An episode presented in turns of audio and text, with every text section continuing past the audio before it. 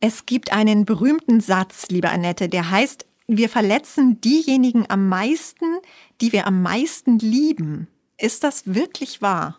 Oh ja, das ist wirklich wahr. Wir sind nirgends, aber auch wirklich nirgends so unfreundlich wie bei unseren Liebsten daheim. Und da gibt es eine ganze Menge Gründe. Und wenn wir uns das genau angucken, dann können wir es vielleicht in Zukunft anders machen. 15 Minuten fürs Glück. Der Podcast für ein leichteres Leben. Mit Annette Frankenberger und Antonia Fuchs. Tipps, die wirklich funktionieren. Herzlich willkommen zu unseren 15 Minuten fürs Glück. Hallo Annette Frankenberger, systemische Paar- und Familientherapeutin. Und ich bin Antonia Fuchs, Redakteurin bei GMX und Web.de.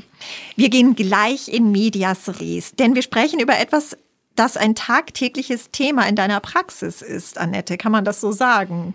Ja, das kann man so sagen. Also gerade wenn die Paare zu mir kommen, ist ein Punkt. Sie sind so unfreundlich und garstig miteinander, dass das schon die Liebe zerstört. Ich sage das mal so deutlich. Ein Thema aber auch, bei dem man etwas verändern kann. Wie leicht werden wir jetzt hoffentlich erfahren. Und wo man auch schauen kann, wie sich das dann auswirkt aufs eigene Glück, wenn ich es schaffe, da tatsächlich etwas zu verändern.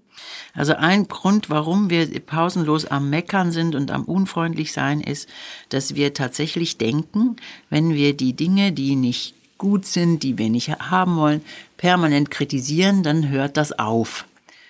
Wenn mhm. man da mal genauer hinguckt, haben wir alle die Erfahrung, dass es nicht aufhört. Es hört nicht ja, auf. Also stimmt, also auch wenn ich meine Kinder permanent anmecker, die hören ja nicht auf. Die hören vielleicht mal kurz auf. Aber eigentlich hören sie nicht auf, sondern sie lernen halt dann auch genauso unfreundlich zu sein und genauso zurück zu meckern und zu mosern. Und dann wird es so der Grundton daheim. Mhm. Und dann sind wir alle auch permanent angestrengt und angespannt weil diese Unfreundlichkeit uns auch ehrlich fertig macht. Ja, da muss ich jetzt gleich mal einhaken als Mutter. Gerade gestern zum Beispiel wieder. Die Kinder lassen immer ihr Zeug überall liegen. Also ich, ich darf es eigentlich gar nicht laut sagen, aber ich sammle Bonbonpapiere bei uns mhm. auf dem Fußboden, wo ich mir echt denke, wie kann man sich so zu Hause benehmen? Und natürlich, ich gebe es ganz offen zu, ist mein Reflex, dann auch wenn es fies klingt, aber ich meckere dann natürlich. Was, was wäre denn jetzt in so einem Fall die bessere Lösung? Die Kinder gewöhnen sich ja, also gewöhnen sich an dieses Gemecker und es geht zum einen Ohr rein, zum anderen raus und es passiert eigentlich nicht viel, außer dass man das als Kind aus der Kindersicht weiß, erst wenn der Ton besonders schrill wird oder wenn ich es 300 Mal gehört habe, dann mache ich doch mal was. Äh, und die Lösung, überhaupt. wenn überhaupt, und die Lösung daraus wäre, dass wir uns anstatt zu meckern, zu überlegen, was genau wollen wir anders haben und was wünschen wir uns. Also, dass wir das auch zu den Kindern sagen, auch wenn das jetzt scheinbar selbstverständlich ist, ist es ein Unterschied, ob ich sage, ich finde es total bescheuert, dass du dein Zeug hier rumflacken lässt, mhm. zu sagen, ich wünsche mir, dass dieser Flur hier ordentlich ist. Wie könnt ihr dazu beitragen? Und wenn die Kinder sich dann Mühe geben, dass wir diese Mühe bemerken. Also, dass mhm. wir das, was funktioniert mhm. und was, was sie schon machen und wo die Kinder kooperieren oder wo wir Erwachsene was für uns füreinander tun, dass wir das bemerken. Aber das Positive bemerken wir nicht, weil es ja selbstverständlich ist. Mhm. In Bayern sagt man nicht, geschimpft ist gelobt nur. Und vielleicht auch in der Erziehung diese ich habe das Gefühl, es ist manchmal so eine Art Hemmschwelle, dass wenn ich das, äh, das Gute vielleicht betone, dass sie dann denken, sie müssen immer gelobt werden. Eben zum Beispiel, sie haben ihr Zimmer aufgeräumt und das ist aber ja eigentlich klar, dass sie ihr Zimmer mhm. aufräumen müssen. Das mhm. gehört ja nun mal schließlich mhm. dazu. Und wenn ich das jetzt noch thematisiere, dass ich es vielleicht dann auch überthematisiere, obwohl ein Lob, man kennt es ja von sich selber, eigentlich jeden freut und auch motiviert.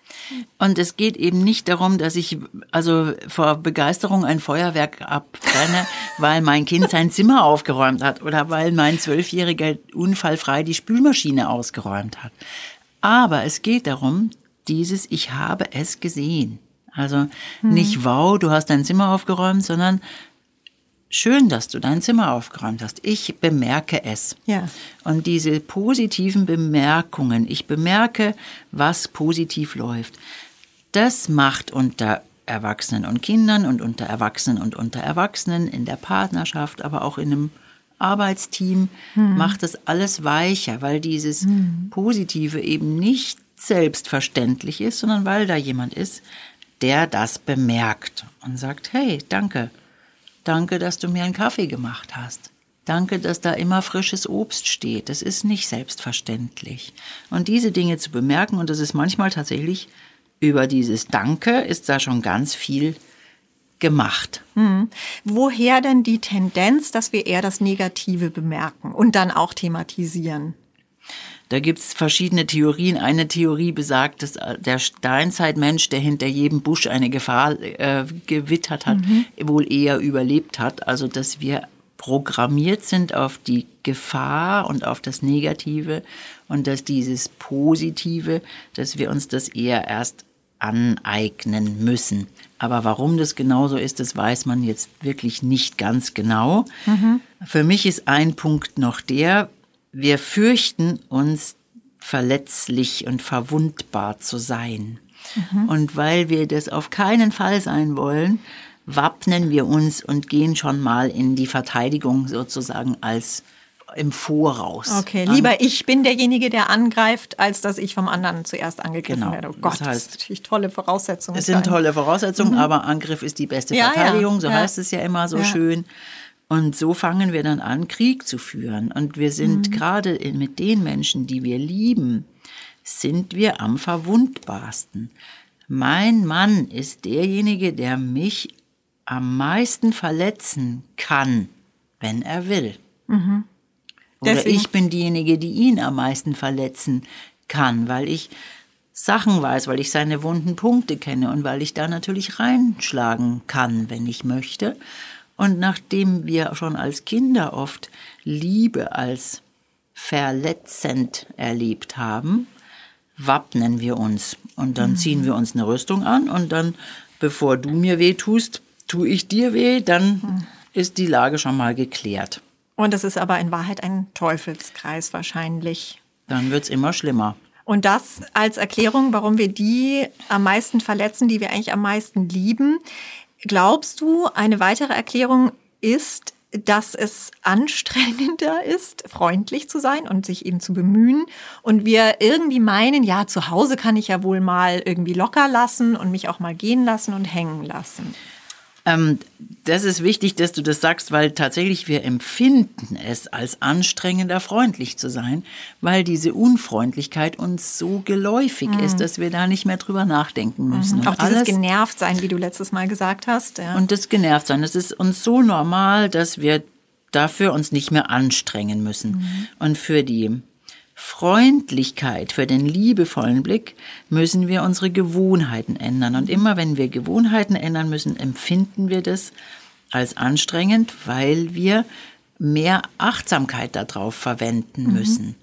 Wenn wir aber das uns mal dauerhaft andersrum angewöhnt haben, empfinden wir die Unfreundlichkeit als ausgesprochen anstrengend. Und ich mag es dann eigentlich nicht mehr haben. Und dann merke ich, wie, wie viel schöner eine positive Zusammenarbeit ist und das mhm. ist keine, ähm, wo es keine Kritik gibt, aber es ist halt ein Unterschied, wie wir auch Kritik äußern und ob wir da behutsam und freundlich sind mit den anderen, weil alle sind genauso verletzlich wie mhm. ich selber auch. Mhm. Wie kann man denn diesen besagten Teufelskreis jetzt durchbrechen? Hast du da vielleicht noch konkrete Tipps?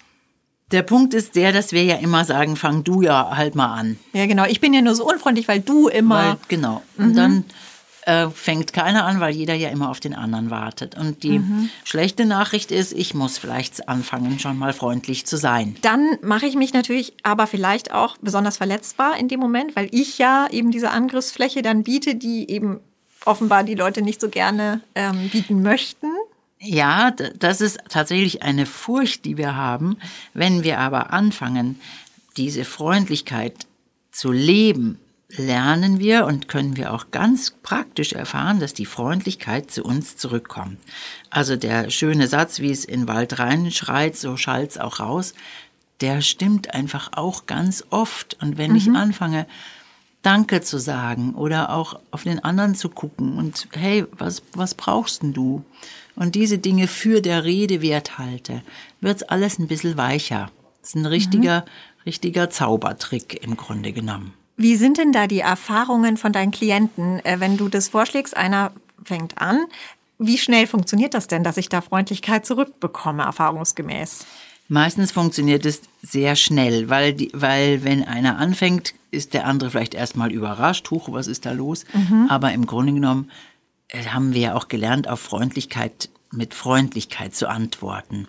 Und das ist dann auch nicht irgendwas Aufgesetztes, wenn ich merke, okay, ich verändere meinen Blick, auf was will ich denn schauen? Will ich auf das schauen, was alles blöd ist, oder will ich auch auf das schauen, was gut ist und was gelingt und wofür wir einander dankbar sein können.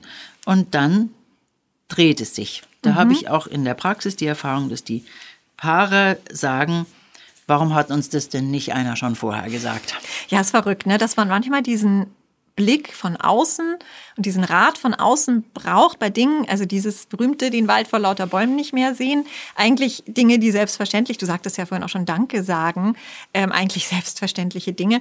Ähm, das ist vielleicht auch schon der erste Tipp, dieses Wie. Also ich möchte jetzt, ich nehme mir jetzt vor, mehr Freundlichkeit. Ich mhm. möchte einfach ein, ein harmonisches Miteinander zu mhm. Hause. Mhm. Wie ganz konkret ähm, gehe ich denn? Also du sagst, das Positive sehen und wie kann ich das dann transportieren? Wie kann ich dem anderen zeigen, dass ich jetzt das Positive durchaus auch sehe? Es gibt in der Paartherapie den Ausspruch, den anderen oder die andere dabei zu erwischen, wie er oder sie etwas Gutes für mich tut. Also dieses den anderen erwischen oder auch die Kinder erwischen, wie sie was Gutes tun, hat so in der Sprache schon, dass ich meine Aufmerksamkeit darauf richten muss und das dann für der Rede wert zu halten. Ein weiteres ist, es gibt das amerikanische Paartherapeutenpaar John und Julie Gottman, die sagen, es braucht fünfmal so viel Positives wie Negatives, damit eine Partnerschaft, eine Familie, ein Arbeitsteam gut funktioniert. Und damit ist nicht Wow und Wahnsinn und super gemeint, sondern damit ist tatsächlich Danke, bitte, kann ich dir was mitbringen? Wie gut, dass du dich drum gekümmert hast. Also diese Dinge für der Rede wert zu halten oder auch durchaus kleine Komplimente zu machen, einander wieder sichtbar zu machen und das für der Rede wert zu halten. Da mhm. dreht sich ganz viel. Das kann man als Formel vielleicht im Kopf behalten. Fünfmal so viel Positives wie Negatives. Also das Negative hat natürlich, darf sein. Aber es muss mhm. ganz klar, kann man bei dieser Formel ja sagen, das Positive überwiegen. Dass man sich das mhm. vor Augen hält vor diesem 5 zu 1 haben wir oft Angst, weil wir denken, dass das oberflächlich sei. Also ich kann doch jetzt nicht alles ah. Positive ah. für der Rede wert halten. Und das kommt uns, ich glaube auch in Deutschland, oft tatsächlich manchmal etwas unheimlich vor. Ja. Aber wir müssen wirklich unsere eigene Art damit finden, unsere Freundlichkeit. Auch die, wie ich das nenne, die Freundlichkeit mit in Anführungszeichen mit dem Personal des Alltags. Also mhm. der Paketbote. Mhm. Die Verkäuferin oder der Verkäufer der beim Kassierer. Bäcker, die mhm. Kassiererin. Wie gehen mhm. wir mit denen um? Und wenn ich Interviews lese mit den Paketboten, wo die dann schreiben, sie würden sich freuen, wenn mal jemand Guten Morgen sagt Gott, ja. oder Danke sagt mhm. oder vielleicht ein Trinkgeld gibt für diese Dienstleistung, da fehlt es an Freundlichkeit und wir können auch da uns das Leben einfach schöner machen. Wir können anders miteinander umgehen. Mhm. Und dann geht es uns allen besser. Und wir können tatsächlich mal uns bewusst machen, was ist denn alles gut, was ist schön oder auch was, was mag ich an meinen Kindern und ihnen das mal wieder sagen, was mag ich an meinem Partner, an mhm. meiner Partnerin und das aussprechen. Die Wertschätzung. Mhm. Die Wertschätzung und ein Punkt ist, was jemand mal Meckerfasten genannt hat, mhm. dass wir mal uns einen Tag nehmen und sagen, okay, heute wird nicht gemeckert. Und dann mal festzustellen, wie viel man sich da auf die Zunge beißen muss. Boah, das werde ich heute gleich ausprobieren, Annette. Es ist immer so faszinierend, dass diese Dinge, die man vermeintlich als nice to haves äh, sieht, so wie wir es neulich hatten mit der Selbstfürsorge und jetzt mit der Freundlichkeit, dass die so grundlegend sind. Das hattest du auch mal, ähm, das kann ich abschließend vielleicht noch erwähnen, mal in einem Interview gesagt zum Thema Paartherapie, dass viele immer meinen, Beziehungen zerbrechen dann an Affären und was weiß ich, aber dass es eigentlich anfängt, genau mit diesem Mangel an Freundlichkeit. Und daran sieht man, wie essentiell es ist. Und es dreht sich, wenn wir anfangen damit. Das ist wirklich spannend zu beobachten. Und das wünsche ich jedem, dass, dass man das ausprobiert. Das wünschen wir Ihnen. Liebe Hörerinnen und Hörer, schicken Sie uns auch gerne Ihre Erfahrungen, die Sie damit machen. Wir werden sie hier gern zur Sprache bringen, genauso wie Ihre Fragen und Themen. Die E-Mail-Adresse lautet 15minuten.web.de. Und wir freuen uns auf das nächste Mal. Danke, liebe Annette, für heute. Danke dir, Toni. Bis bald. 15 Minuten fürs Glück.